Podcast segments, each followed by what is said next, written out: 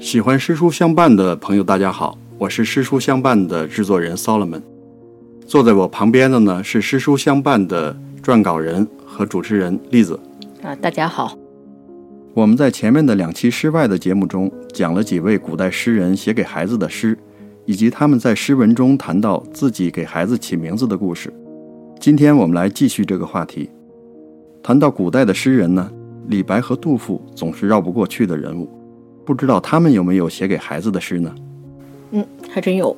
真有吗？就是李李白和杜甫也有。哎，对，我觉得这个我们先说李白吧。就是我们想象中的李白是什么样子？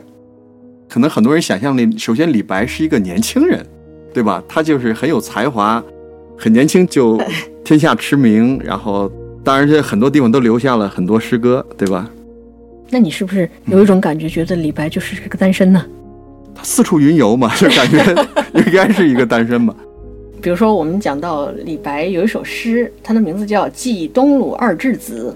嗯，呃，他自己做了一个注解，就是说是在金陵写的，就是就像你刚才说的，他是喜欢四处去游历。这个时候他就游历到哪儿了呢？游历到了金陵，就是今天的南京。嗯，他自己的这个家当时是在东鲁，就是现在的山东。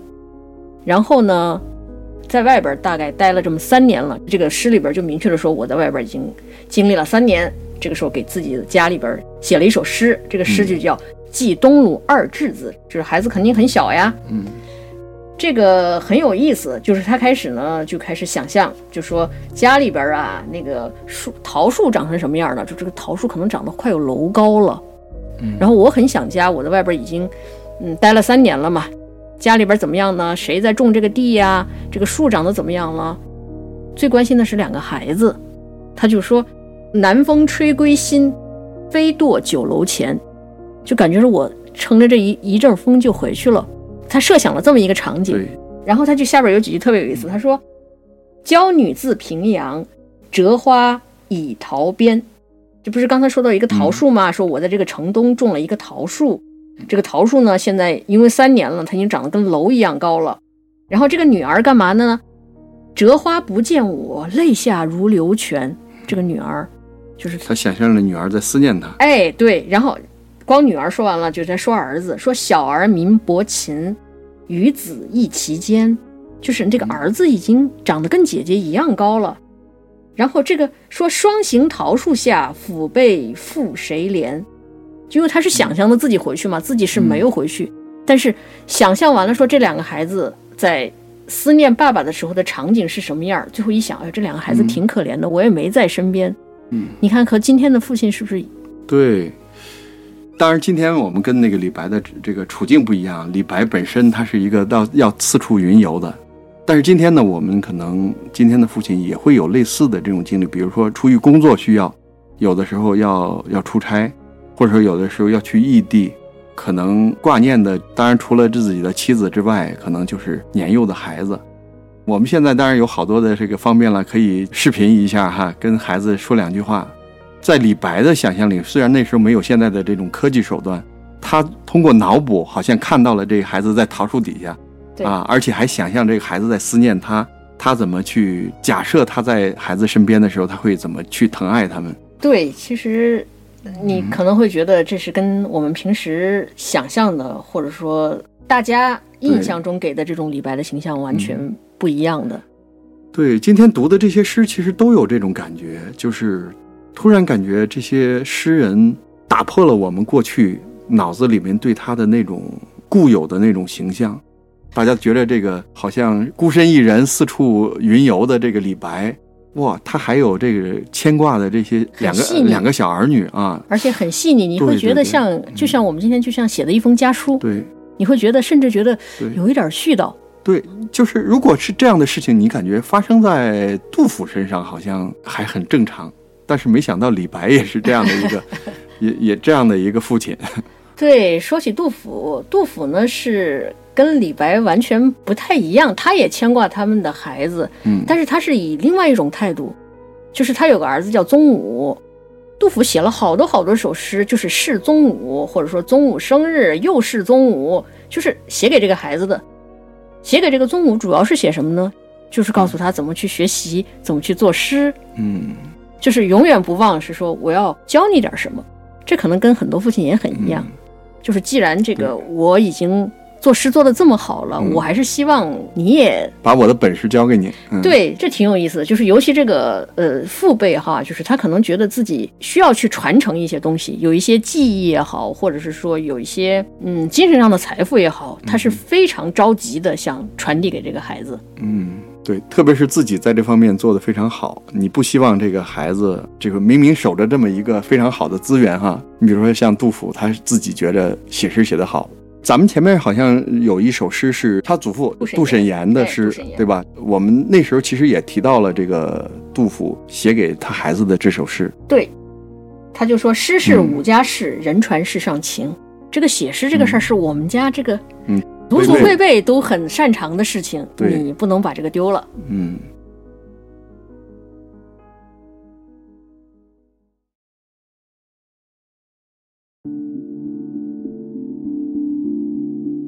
就是从你刚才说到的这个，像杜甫给这个孩子写了不少的诗，看来，对，嗯。然后说到这个，我又想起另外一个唐朝的诗人，这个李商隐。嗯，李商隐，我们读过他的这个《二月初二》嘛，就是我们都知道李商隐有很有才华，对吧？然后李商隐呢，他有一首诗，他叫《娇儿诗》，左思的叫娇女诗嘛，他的那个娇儿叫娇儿诗，但是两个娇就不一样。娇女诗是女字旁的那个娇，对这个骄儿诗是骄傲的骄，你看。嗯嗯然后这块呢也就比较好玩儿，它也是前面花很长很长很长的很长的篇幅，就讲这个孩子看着是多么多么的聪明，嗯所有的人都夸他，他自己也觉得孩子是个天才。嗯然后呢，说到了说这个孩子是很爱读书的，他有一句话什么话就怎么写呢？叫有时看林书，挺立不动息，就是他有的时候他在那儿认真的学习什么事儿了之后，就站那儿一动不动。就是孩子很小呀，你看，说明他很有自制力，对吧？就是可能这可能是不是在父亲眼里这是一个成为天才的征兆？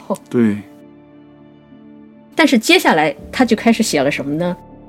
他就写爷昔好读书，肯苦自著述。他说的就开始反思自己，我这么一个人这么有才华，我从小其实也是很爱读书的，但是很不幸的是我。这个我们都知道，李商隐其实他一辈子也没有做过很高的官阶，一辈子就是奔忙嘛，对就到处去奔忙。当然，这个中间有很复杂的原因了，这个我们就不细说了。后来他就直接的说：“儿慎勿学也，你不要学我这个样子哦。然后不要学我干嘛呢？读书求甲乙。这个话的意思就是说，你不要像我这样认真的读书去考科举，那个东西不行。你要干嘛呢？他接着说，那不能干嘛，我们就要是告诉孩子要干嘛。他说：穰居司马法，张良黄石术。你去学就学兵法，就学那个司马穰居的那套兵法，或者学张良的那个那些兵法。嗯学完之后干嘛呢？变为帝王师。你实际上是要那么去做的。嗯然后就说，最后还说，当为万户侯，务守一精致。你别像我一样，光好学习不行。你光好学习，最后就成了一个你无法去解决自己的，嗯无无法让自己带来很好生活的这个东西。所以你要去学一点实用的。这个东西是不是也像我们今天的有一些父亲？对对对，你不要光学那些没用的东西，要学点这个。今天的来说叫数理化啊，学会数理化，走遍全天下。对，就是这可能也我也能够理解，这也可能是一些人之常情。就是作为父母的来说的话，他总希望给孩子最好的，而且呢，他可能觉得自己来到这个世间早来几十年，所以他有无数的经验，教训。想要给、经验也好，教训也好，想要给孩子。那这个中心就告诉你，你不要这样。你看看我就是一个反面教材吧，你不要像我这个样子。嗯其实这个背后不管怎么样，它都是一种爱。对，不管是说希望你怎么怎么怎么呃努力，或者说希望你不要去做什么事情，这背后实际上都是爱。嗯，我们很难讲说这个人就特别功利或者什么的。对，就是每个人其实只是从自己的人生经验出发，希望这个孩子走一条可能对他最好的路。对。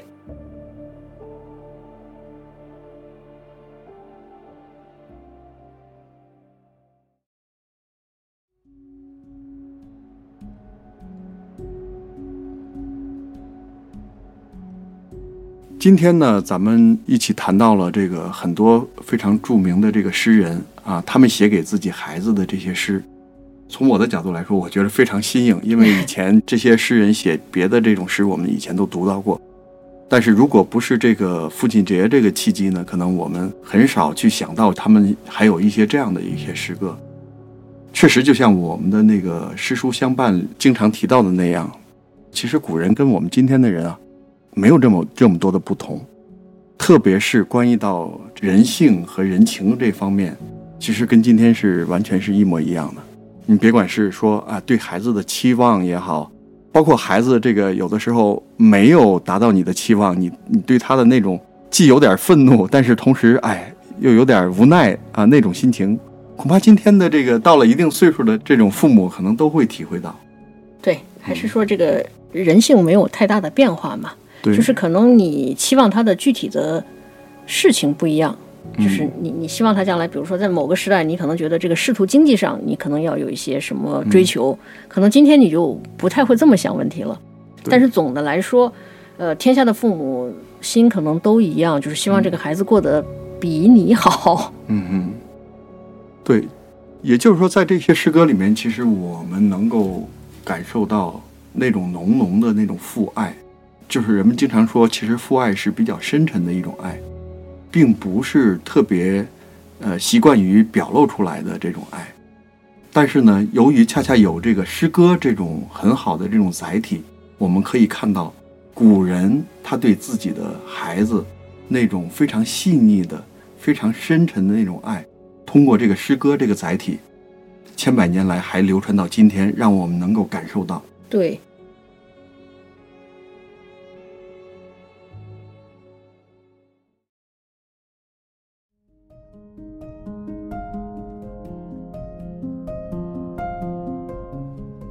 其实我们知道啊，在世界各地，这个父亲节呢，并不总是在同一天。虽然选择在六月第三个星期天过父亲节的比较多，但也有选择其他日子过父亲节的。比如我们知道，台湾就是在八月八号。其实，在哪一天过父亲节都无所谓，只要我们认同这普世的情感。那我们也借今天这个机会呢，就是向全天下所有的父亲们祝他们节日快乐。对。